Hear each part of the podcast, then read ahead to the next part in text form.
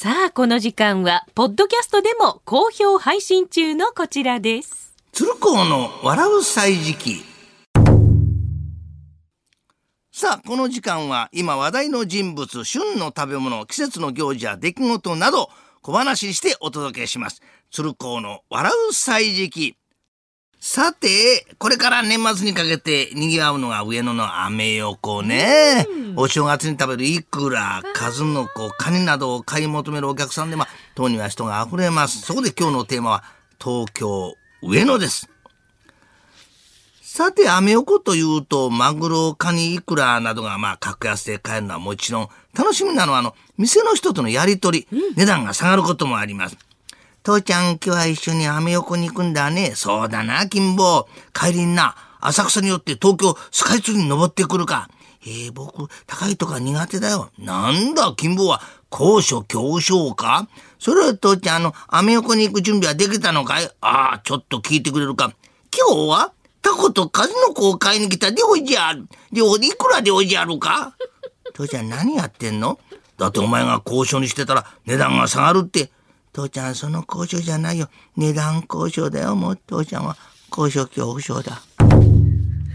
そしてお正月ということで奮発したくなるのがカニ、マグロ、ウニといった高級食材。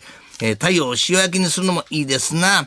父ちゃんお正月中のタイも買うんだよね。そうだ。塩焼きにしてな、みんなでつつくんだ。美味しいぞ。あれ？マグロ、カニ、数の子、いくらあるのに、お店にタイが見当たらないね。そうだな。あ、あったぞ、金坊。一番奥に置いてある。本当だ。でも、父ちゃん、なんでタイは一番奥に置いてあるの？いいか、金坊。上野の住所を思い出してごらん。東京都台東区。台東区だよ。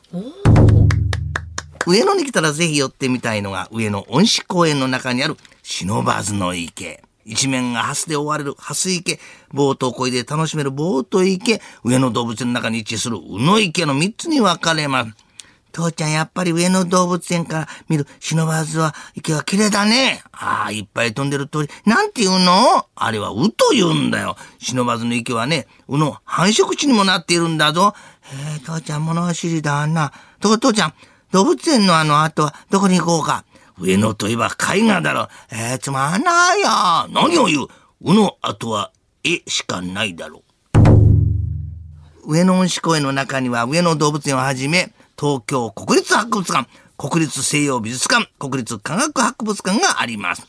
父ちゃん動物園で歩き疲れてお茶でも飲もうよ。そうだな、金坊。上野には疲れが吹っ飛ぶ場所があるぞ。西洋美術館。西洋っていくらいだ。飲みできるだろう。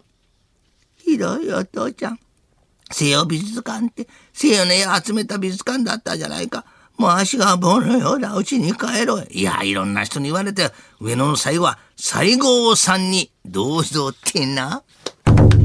そして上野といえば上野駅、北の玄関口にして、かつては東北地方から集団就職がやってくる若者たちは皆この駅に降り立ちました。父ちゃん、ここが上野駅か。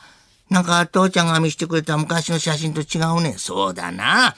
父ちゃんの知ってる上野駅はもっと古い建物だったな。駅に入るといろいろ今時のおしゃれなお店も入ってるもんね。父ちゃん昔のままでいてほしかったかい？いやー、上野駅は北の玄関口。玄関を入ったら今があるのは当たり前だ。鶴光の笑う歳時記でした。次回もお楽しみに。